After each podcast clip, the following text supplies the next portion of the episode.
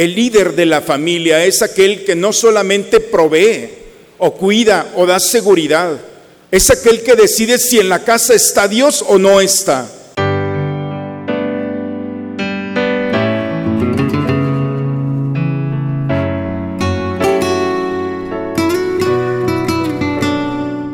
Bienvenidos a la Santa Misa. Aceptar a Jesús exige una opción radical, como la de Pedro, muy distinta a la establecida en criterios humanos. Tus palabras, Señor, son espíritu y vida. Tú tienes palabras de vida eterna. Aleluya, gloria, aleluya. Aleluya, gloria, aleluya.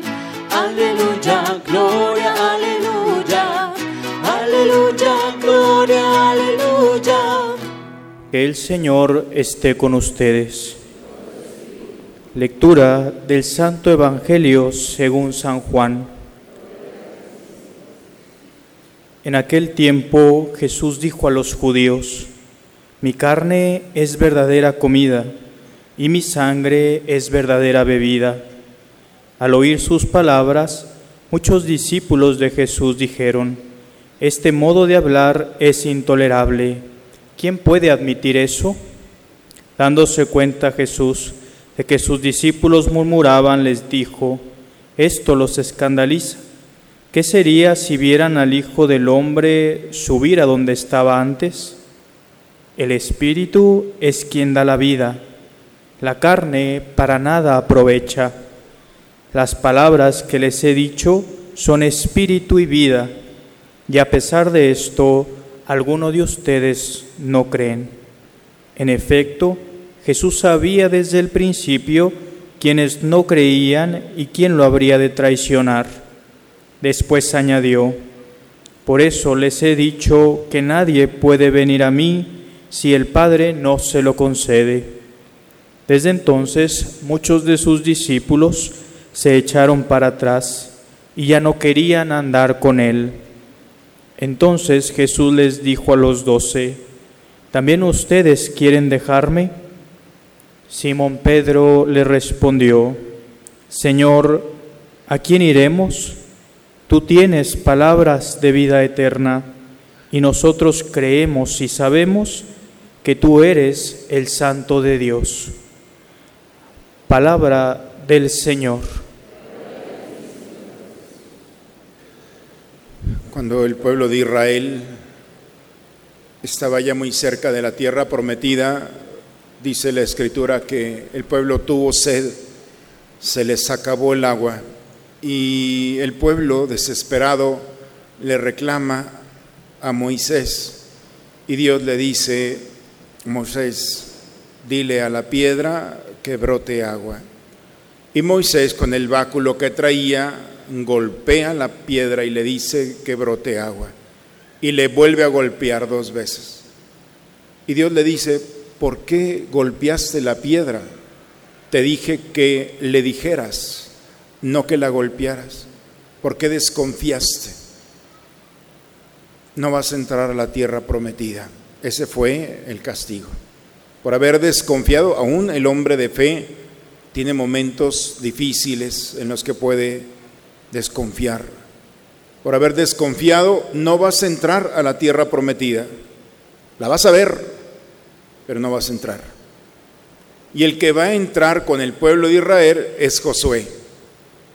Y ahí entra en escena este personaje. La primera lectura del día de hoy es la historia, el capítulo 24. Estamos ya al final de este libro. Un muchacho que le toca conducir al pueblo y entra en pánico. Él nunca imaginó que iba a ser el sucesor de Moisés. Y es muy bello como Dios le dice, no tengas miedo y le dice en dos, en dos ocasiones, no tengas miedo, no te distraigas, ni a la derecha ni a la izquierda, yo voy a estar contigo.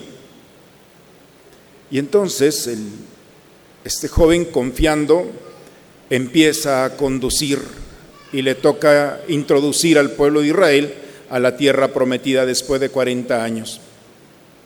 Lo que hemos escuchado el día de hoy es un momento en el que Josué se detiene un momento y voltea hacia atrás. Y el libro de José, Josué es una interpretación o una visión teológica de la historia de su pueblo y de la historia personal del, de este líder, desde la mirada de Dios. Nosotros podemos interpretar nuestra vida desde muchas ópticas, desde la psicología, desde... Pero podemos ver nuestra historia desde la mirada de Dios. Por eso el, el libro de Josué es una invitación a detenernos un momento y voltear hacia atrás. Y Josué empieza a descubrir cómo Dios suscitó en el monte, en el desierto, a un personaje escondido que se llamó Moisés. No fue la casualidad que lo sacó del desierto y lo llevó a Egipto. Como después de las diez plagas Dios obró en favor de su pueblo y esas diez plagas significaban las divinidades porque el pueblo de Egipto ha sido uno de los pueblos que más divinidades ha tenido. Y cómo Dios intervino en favor de su pueblo y lo liberó, cómo lo sacó del, de Egipto después de 400 años. Y eso lo viene narrando Josué. Y viene buscando en cada momento del caminar del pueblo de Israel la presencia de Dios. Y cómo cuando el pueblo de Israel tuvo hambre, le dio el maná, el pan por la mañana, le dio las codornices por la tarde cómo Dios puso una nube para conducirlos por el desierto y cómo esa nube por la noche se convertía en fuego. Todo lo que le pedimos a Dios nos lo ha concedido, dice. Por eso están ya a un momento de cruzar el Jordán, ya van a entrar a la tierra prometida. Y él dice, yo no puedo interpretar mi vida sin Dios, porque yo no hubiera podido explicar mi vida sin su presencia. Es Él el que nos ha liberado, no fue Moisés. Es Él quien nos hizo pasar por el mar. Es Él quien nos ha acompañado. Es Él.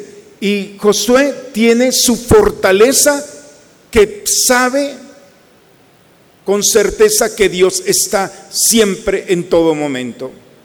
Y por eso ratifica la alianza que había hecho Moisés. A ver, ese es el momento de decidir, dice Josué. Si no les agrada servir al Señor, digan aquí y ahora a quién quieren servir. Porque el pueblo de Israel, después de 400 años, había adoptado todas las divinidades. Y a pesar de los 40 años que habían caminado, todavía quedaban rastros en el corazón y en la mente de fórmulas de hechicería, de divinidad, de magia. El problema para Dios no fue sacar a Israel de Egipto, ese no fue ningún problema. El problema para Dios es sacarle del corazón del pueblo de Israel su deseo de seguir siendo esclavos. Esclavos de divinidades, esclavos en todos. Ya son libres. No necesitas una divinidad. No es necesario. Dios te ha liberado y liberar significa plenamente. Por eso ni los mandamientos son obligatorios. Son puntos de referencia para conducir tu vida, pero eres libre de seguirlos o no. Y por eso Josué el día de hoy les dice, este es el momento, o a los dioses que sirvieron nuestros antepasados en el, río Éufrates, a los dioses de los amorreos, porque ya van a entrar y no se han salido tan fácilmente de Egipto y van a entrar en Caná, donde está peor las divinidades. Van a seguir borbandeando el corazón y la fe para que nosotros pongamos nuestra mirada en otras divinidades. Ustedes dicen a quién a los dioses del pasado o a los que nos esperan en Caná, que todos son muy atractivos. En cuanto a mí, mi familia y yo serviremos al Señor. Y allí nos da una llave de lectura para nuestra historia. La decisión de vivir en Dios no es solamente personal, al que le corresponde tomar la decisión de si Dios está o no está en la casa, es el responsable de la familia. ¿Quién es el responsable? Aquí es muy claro. Yo y mi familia seguiremos al Señor. No juntó a sus hijos y le dijo, ¿tú qué piensas? ¿Quieres ir o no quieres ir a misa? ¿Quieres? No. En esta casa mando yo. Y si mi corazón está en el Dios verdadero, claro, tiene que haber un convencimiento del Dios verdadero. Mi familia y yo seguiremos al Señor. A ese Dios que nos ha acompañado. Él tiene el testimonio vivo de lo que Dios ha hecho. Y sabe que si Dios no ha defraudado a sus antepasados, no lo va a defraudar a Él ni a aquellos que vendrán. Por eso, la primera imagen que el día de hoy el Señor nos presenta es el líder de la familia, es aquel que no solamente provee o cuida o da seguridad, es aquel que decide si en la casa está Dios o no está. Dice quienes estudian el fenómeno religioso y la antropología humana, que el hombre tiene una forma de entrar en Dios normal, es hasta los 13 o 14 años. Después de los 14 o 15 años ya es muy difícil.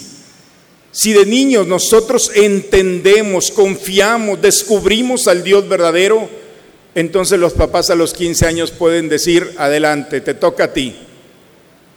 Pero si después de los 15 o 16 quieres meter a tu hijo en Dios, entonces va a estar muy complicado. Prácticamente la guerra la tienes perdida. Por eso es muy importante, desde el primer momento, el pueblo respondió, lejos de nosotros, abandonar al Señor para servir a otros dioses. Porque el Señor es nuestro Dios, Él fue quien nos sacó de la esclavitud. El pueblo de Israel se da cuenta y dice, nosotros seguimos al Señor. Venga lo que venga, estaremos con el Señor. Entrarán en Caná, a la tierra prometida. Las cosas no serán muy fáciles, pero la seguridad de que van con el Señor es la tranquilidad y la paz de que cada paso que dan es un paso que tiene una razón de ser. El Evangelio, el día de hoy, Jesús encontramos después de estos cinco domingos que nos ha acompañado el Evangelio de San Juan, mi carne es verdadera comida, mi sangre es verdadera bebida. Aquí estoy. Ya no es pan, ya no es vino, es mi cuerpo, es mi sangre. Cómanla para que tengan vida. Y entonces el día de hoy empieza el fracaso, el sentido del fracaso de Jesús muchos de los que estaban allí, de sus discípulos, se escandalizaron. ¿Qué manera de hablar de este? ¿Qué le pasa? ¿Cómo? ¿Ahora no lo vamos a comer? Este perdió la razón. Y sus tradiciones, sus ideas, sus sentimientos se confrontaron con Jesús. La diferencia entre confrontar a Jesús o dejarse confrontar por él. Cuando uno confronta a Jesús es, a ver, espérate, explícame. Y confrontar significa discutir, ¿cómo que pan y vino? Pero cuando nos dejamos confrontar es, Señor, no te entiendo, pero a ver, venga, explícame, entre en mí y hazme entender esto. Dejarse confrontar. Pero la confrontación es, no, tú lo que estás diciendo es una locura. Y entonces sus discípulos murmuraban y se fueron. Jesús voltea a ver a sus discípulos. ¿También ustedes me van a dejar? Los que se quedaron allí fueron los discípulos, los apóstoles. Todo el mundo se fue. El gran grupo que había comido de los de la multiplicación de los panes, lo escuchamos hace cinco domingos. Está muy complicado hace cinco domingos, ¿verdad? Pero bueno, le recuerdo hace cinco domingos le dio de comer a cinco mil. Y toda esa gente el día de hoy se fue. No depende de la multitud nuestra fe. Jesús hubiera podido mentir para quedarse con toda esa multitud y decir, bueno, tranquilos, no pasa nada, voy a seguir siendo... No, Jesús ni un paso atrás, el que se tenga que ir, se va. Pero el que se queda aquí, le dice a sus discípulos, va a entender que voy a estar con ustedes siempre. Les guste o no, voy a estar. Y voy a estar como alimento. ¿Entendido? Y entonces el apóstol responde, Señor, ¿a quién iremos? ¿A dónde vamos lejos de ti? Tú tienes palabra de vida eterna y nosotros creemos y sabemos que eres el santo de Dios. No sabemos los nombres de todas aquellas multitudes, ni uno solo. Sí sabemos los nombres de que se quedaron con Jesús. Aquellos que sin entender se les fue revelando poco a poco el misterio de Jesús, acompañándolo. Y lo entendieron en los momentos más difíciles de la cruz. Allí fue donde se les abrió y el Pentecostés vino a perfeccionar ese momento.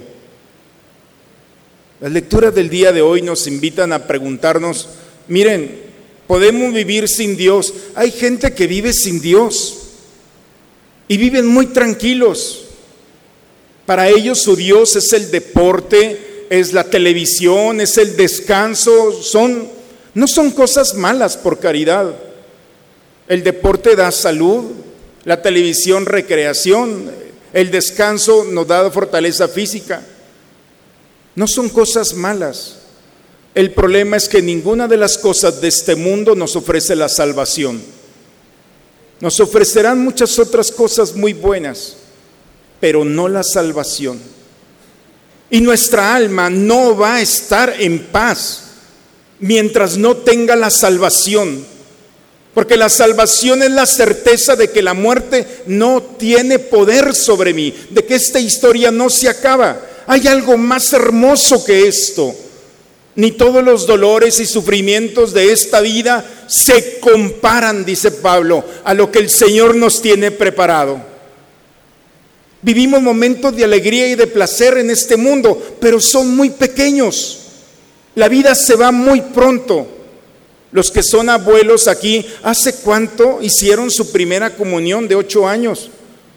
Pasó la vida rápido y ahora ya son abuelos. Y ahora ya eres padre cuando hace unos años eras un adolescente. Lo importante, hermanos, es descubrir que el tiempo va caminando y nosotros nos vamos acercando, se quiera o no, al momento decisivo de encontrarnos con Dios. Y no podemos esperar a ser felices hasta que llegue ese momento en el cielo. La eternidad nos proporciona el gozo y la alegría de vivir esa capacidad de disfrutar, de gozar y de perdonarnos y perdonar, esa capacidad de ser libres y de no tener ataduras de este mundo. A San Agustín le preguntaron en una ocasión, si llegara el momento de la muerte en este momento, ¿qué harías? Lo mismo que estoy haciendo. Lo mismo que estoy haciendo, no cambiaría, yo estoy preparado. Porque la muerte es tan breve que cerrar los ojos y abrirlos. El contexto del amor, de la familia, de la presencia de Dios, se da en el contexto del hogar. La segunda lectura el día de hoy, para las feministas, híjole, es, es una bandera más para seguir luchando. Mujeres, respeten a sus maridos como si se tratara del Señor. Ah, pensé que iban a levantar una bandera del derecho a la mujer. Mujeres, sean dóciles a sus maridos. Sean dóciles. Es la palabra más bonita que Pablo dice. Dócil, docere, que significa docente. Les está diciendo, sean maestras de sus maridos. La docilidad no significa ser sumisa. Dios ha puesto en tu corazón y en tu vida un hombre que tienes que llevarlo a Dios, enséñalo. Esa es la gran responsabilidad. Por eso matrimonio, matriz, monium, matriz, mujer, monium, trabajo. El matrimonio es un trabajo de la mujer. Me preguntaban por qué en un matrimonio la primera que tiene canas es la mujer. No sé si sea cierto. Pero es el trabajo. Las lecturas del día de hoy, claro, se las pintan, ¿verdad? Ah. Las lecturas del día de hoy nos invitan.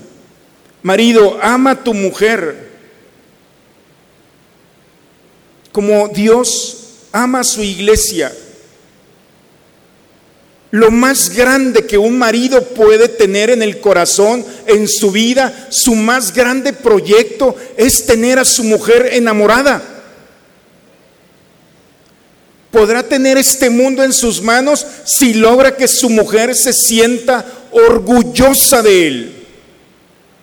Eso es lo que dice Pablo. Todo tiene sentido si el hombre es capaz de al cerrar los ojos, su mujer le dice a Dios, gracias por el hombre que me diste para acompañarlo y no por gracias porque ya te lo llevaste.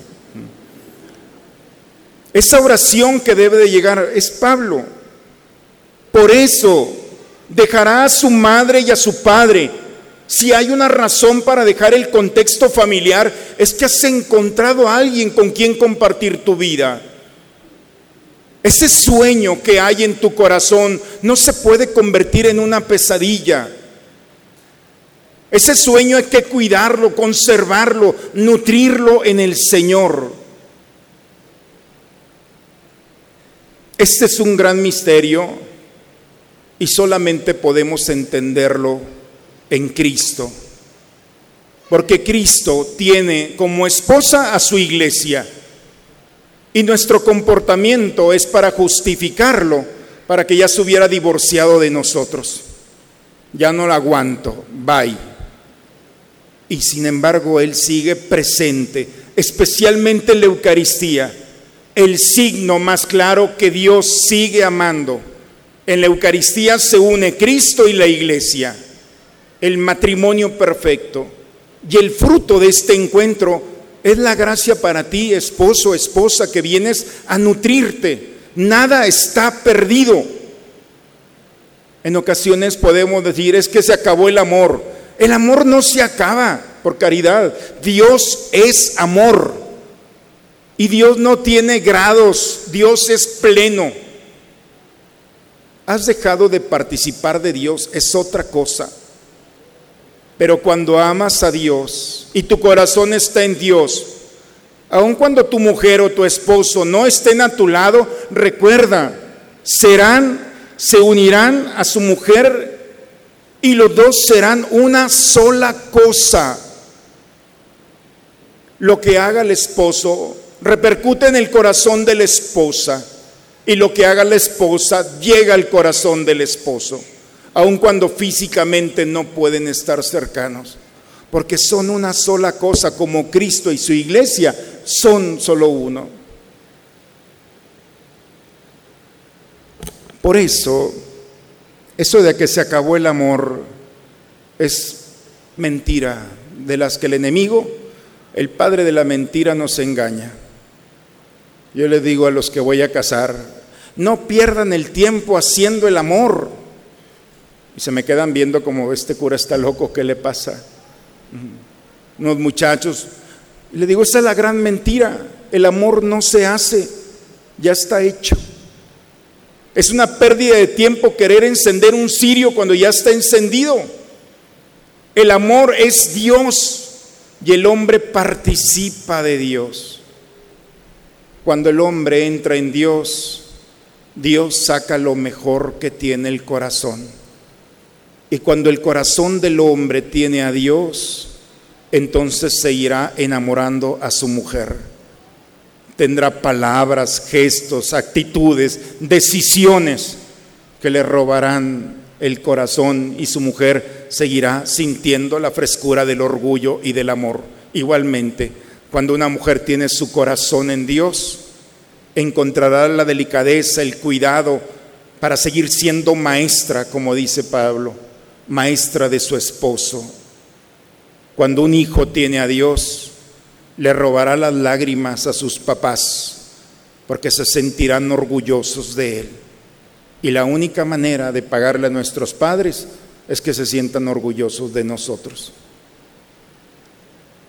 Después de todo esto, hermanos, la pregunta que está en el aire es, ¿a quién vas a seguir?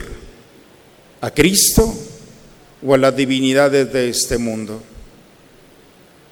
Si Cristo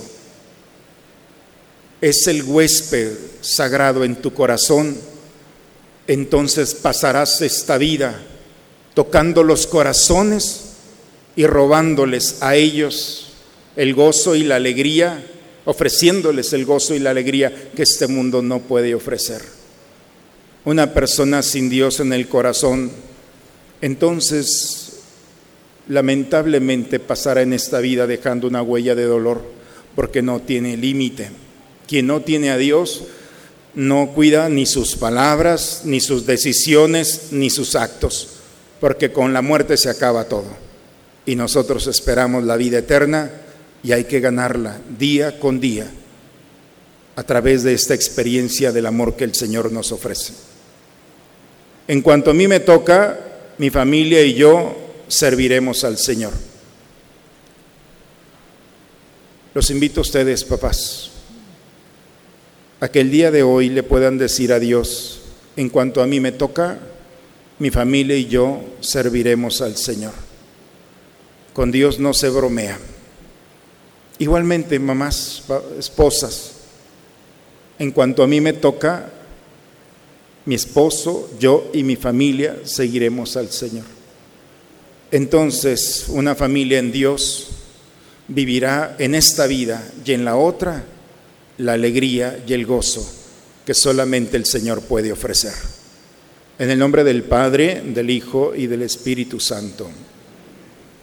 El que come mi carne y bebe mi sangre tiene vida eterna, dice el Señor, y yo lo resucitaré en el último día. Padre, me pongo en tus manos Haz de mí lo que quieras, sea lo que sea, te doy las gracias. Estoy dispuesto a todo, lo acepto todo, con tal de que tu voluntad se cumpla en mí y en todas tus criaturas. No deseo nada más, Padre. Te encomiendo mi alma, te la entrego con todo el amor que soy capaz, porque te amo y necesito darme ponerme en tus manos sin medida, con una infinita confianza, porque tú eres mi Padre. Te pedimos, Señor, que la obra salvadora de tu misericordia fructifique plenamente nosotros y haz que con la ayuda continua de tu gracia, de tal manera tendamos a la perfección, que podamos siempre agradarte en todo, por Cristo nuestro Señor. Amén. La familia es un lugar privilegiado para transmitir la fe y la parroquia es un espacio para fortalecer esta experiencia. Es por ello que te invitamos a inscribir a tus niños en este proceso formativo del catecismo infantil. Si tienen entre 5 a 13 años de edad, acércate a la oficina parroquial esta semana. Para los niños que forman parte del apostolado Hechos 2035, les recordamos que este miércoles 29 de agosto a las 7 de la tarde tendremos nuestra reunión en la cafetería. Hola, muy buenas tardes. Mi nombre es Rodrigo Aguirre y vengo a hablarles del proyecto que se inicia este semestre aquí en Samara, que es de los Scouts. Me lo pongo para que me la crean. Este, los Scouts, este año se abre, se inaugura aquí en Samara, es de los 9 a los 13 años, son los Scouts chiquitos. Y déjenme les platico que es ser scout. Se dice muchas cosas de los scouts, que nos vamos de campamento, que nos comemos las serpientes que hay en los campamentos, que construimos cosas con madera, que hacemos juegos, que vendemos galletitas. Todo eso es cierto, excepto lo de vender galletitas. Yo nunca he vendido galletitas, hay grupos que sí lo hacen. El grupo al que yo represento somos los Scouts de América, es un movimiento scout católico, forma parte del movimiento scout católico mexicano y como un movimiento scout católico nuestro principal objetivo como scouts es descubrir cuál cuáles son los talentos que Dios nos da. A cada quien nos da unos talentos y nuestros jefes scouts nos ayudan a identificarlos y a desarrollarlos para potencializar estos talentos y ponerlos a servicio de Dios, de Cristo, para establecer su reino en la tierra y para ayudar, como dice la ley Scouts, el Scout está hecho para servir y salvar al prójimo. Nuestros talentos los desarrollamos, los ponemos a servicio de Jesús y de su iglesia. Cualquier información que necesiten, nos vamos a juntar. El primer día es el sábado 22, es para niños y niñas de 9 a 13 años. Se comunican con el Padre Mario, con Ale, y estamos a sus órdenes. Muchas gracias. El Señor esté con ustedes, hermano. La bendición de Dios Todopoderoso, Padre, Hijo y Espíritu Santo, descienda sobre ustedes, sobre sus familias y permanezca siempre. Hermanos y hermanas, que la alegría del Señor sea nuestra fuerza, podemos irnos en paz. Muy gracias a Dios. Muy bonita semana para todos, hermanos. Dios los bendiga. Por ti descubrí la grandeza de amar sin medidas. En ti conocí la verdad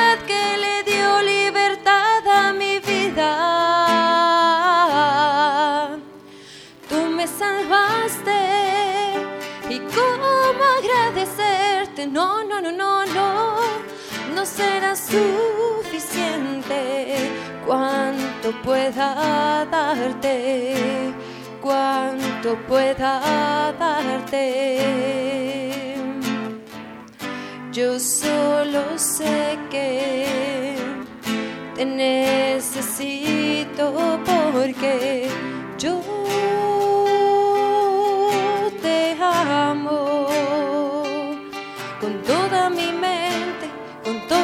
mis fuerzas, con todo mi corazón. Yo te amo como jamás había amado. Por sobre todas las cosas te amo a ti, Señor.